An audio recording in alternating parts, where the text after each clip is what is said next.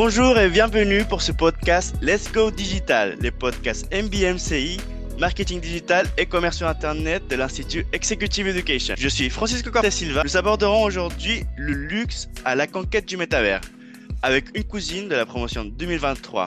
Amel, Peux-tu te présenter? Oui, bonjour Francisco. Donc je suis euh, Amélie Miladram, alias Amel Digital Lover.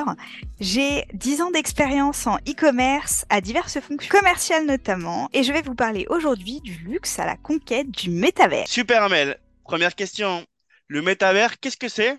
Alors, le métavers, c'est un concept qui désigne un univers virtuel en ligne, accessible à travers un ordinateur ou une autre plateforme numérique.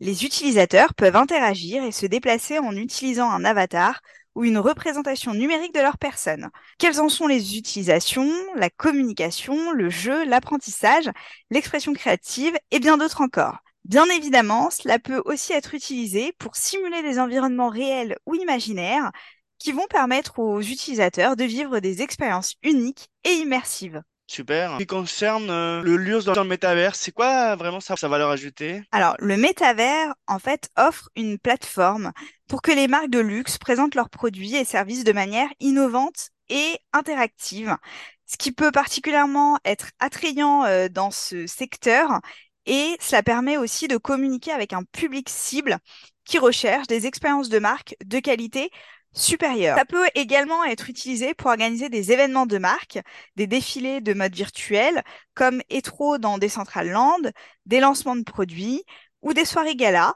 Donc cela peut être diffusé en direct ou en différé. Et enfin, cela permet euh, d'être une plateforme pour la création de contenu de marque, les histoires de marque, les expériences, mais aussi les campagnes de publicité qui peuvent être partagées avec un public cible mondial. D'après une étude de la banque Morgan Stanley, le métavers peut représenter 10% du marché du luxe en 2030, soit 50 milliards de dollars. C'est énorme. Donc pour illustrer mes propos, je vais vous parler du cas Gucci du groupe Kering, dont je suis juste admirative. Robert Dreyfus, le PDG de Gucci Vo, Metaverse Ventures, Gucci Town, Gucci Voland, a lancé ses premières NFT en mai 2021. Donc la valeur ajoutée pour les collectionneurs, elle est très simple. Ça leur a permis de faire des voyages à travers l'histoire de la marque de mode en pouvant faire des jeux et des NFT. Ça a stimulé la vente de biens physiques et ça a permis de vendre des versions virtuelles de leurs produits. Il y a aussi une expérience qui s'appelait Gucci Garden sur Roblox, euh, qui est une expérience immersive qui se déroule à Florence, visitée par 20 millions d'utilisateurs. Concrètement, qu'est-ce qu'on y fait? Bah, On peut en savoir plus du coup sur les valeurs fondamentales de Gucci à travers des NFT de mode vintage. On peut affronter d'autres joueurs pour acheter des objets de collection numérique, jouer à des mini-jeux et accomplir des tâches pour gagner des récompenses basées sur la blockchain.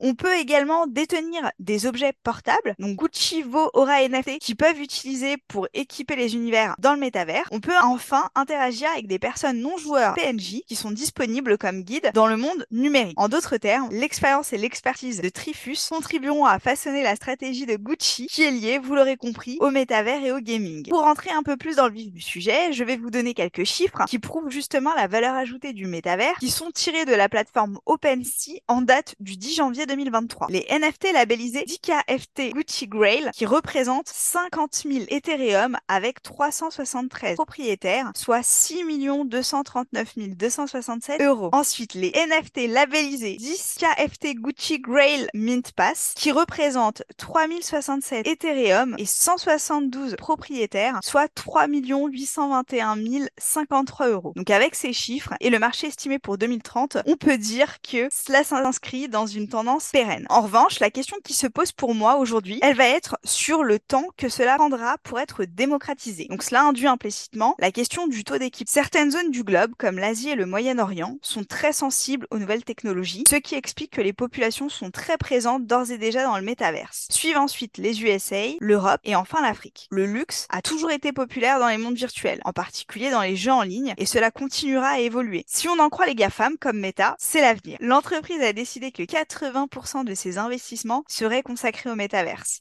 Elle espère y rassembler un milliard de personnes d'ici 2030. Quelques chiffres encore une fois tirés du forum du digital apporté par Pierrick Dutoit. À date, Meta estime que le temps passé dans le métaverse est aujourd'hui de 2h30 par jour. Selon Mark Zuckerberg, 45 millions de personnes sont déjà dans le métaverse. Le marché de l'art représentera selon lui 440 milliards de dollars dans 10 ans et Aujourd'hui, il y a déjà 700 millions d'utilisateurs de l'AR, à savoir la réalité augmentée. Bah, c'est incroyable, surtout avec tous ces chiffres-là que tu me donnes, ça, ça fait tourner la tête et surtout qu'on peut y penser que vraiment le métavers, c'est euh, le monde de demain, quoi. C'est exactement ça. Tu as tout compris, Francisco. Bah, super. Et là, j'ai un petit doute en ce qui concerne le public cible. Tu pourrais me dire un peu plus sur le public cible dans le métavers? Oui, bien sûr. Donc en fait, le public cible, il va dépendre de l'application ou du service qui est proposé. Donc en général, le métavers, il est utilisé pour créer des expériences en ligne immersives qui peuvent être appréciées par un large éventail de personnes, les joueurs, les artistes, les créateurs de contenu, les entreprises et les développeurs de logiciels. Toutefois, certaines applications peuvent être plus ciblées et s'adresser à un public spécifique, par exemple des joueurs de jeux en réalité virtuelle ou des utilisateurs intéressés par la création de contenu en 3D. Dans le métaverse, on parle plus de consommateurs, on parle plutôt d'une communauté de collectionneurs qui s'engagent auprès d'une marque. Ils ne subissent plus les contenus des réseaux sociaux classiques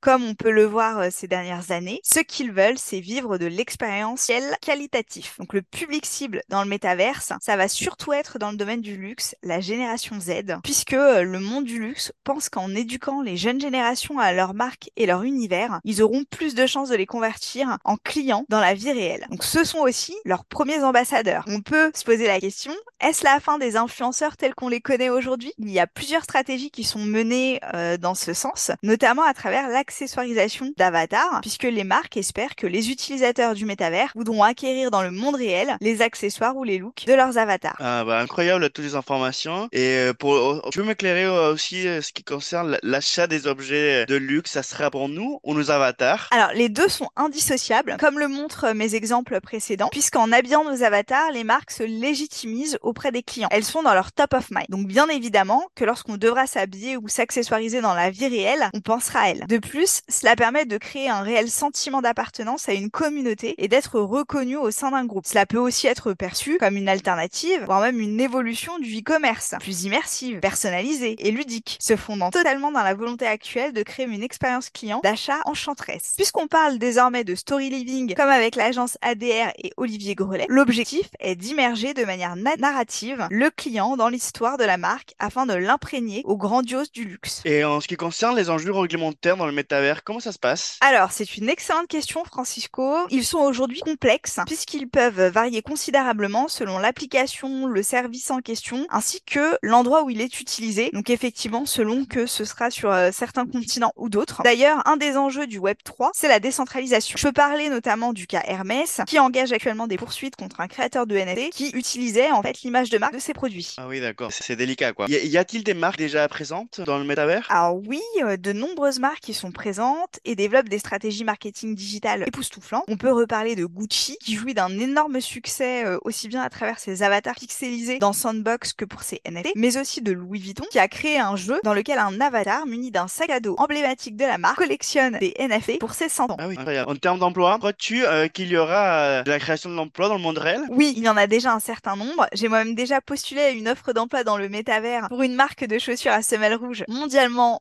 connue, donc plutôt axée sur le branding, mais également des métiers de développeur et de graphiste, et bien d'autres encore, liés à la technologie justement de ces univers virtuels. Comment vois-tu euh, l'avenir de ces nouvelles industries Alors, il est assez difficile de prédire euh, l'avenir exact du métavers, car il s'agit d'un concept en constante euh, évolution. Le métavers désigne l'ensemble des univers virtuels et des réalités augmentées accessibles en ligne, et il inclut des univers virtuels tels que Second Life, des jeux en ligne massivement multijoueurs, des applications de réalité augmentée et des expériences en réalité virtuelle, qui du coup existaient déjà euh, auparavant. Il est possible que le métavers continue à se développer à s'étendre à de nouvelles technologies et plateformes au fil du temps et euh, on mise énormément sur la réalité augmentée qui pourrait devenir de plus en plus courant et être utilisée de manière euh, plus extensive dans les domaines tels que la santé, l'éducation, le travail, le divertissement et la communication. Cependant, il est possible que le métavers évolue de manière imprévisible et que de nouvelles technologies et tendances apparaissent. Super. Et la toute dernière question, Amel, le métavers finira-t-il par remplacer les boutiques physiques ou pas? Alors, je ne pense pas euh, qu'il finira par remplacer complètement les boutiques physiques, car cela dépend de nombreux facteurs tels que l'adoption de la technologie, les préférences des consommateurs et les tendances euh, du marché. Il est possible que certaines personnes préfèrent acheter des produits en ligne et dans des univers virtuels plutôt que dans des boutiques physiques. Je pense notamment à la génération Z, alors que euh, d'autres personnes préféreront toujours avoir la possibilité de toucher et de voir les produits avant de les acheter. Il est également possible que le métavers soit utilisé de manière complémentaire aux boutiques physiques plutôt que de les remplacer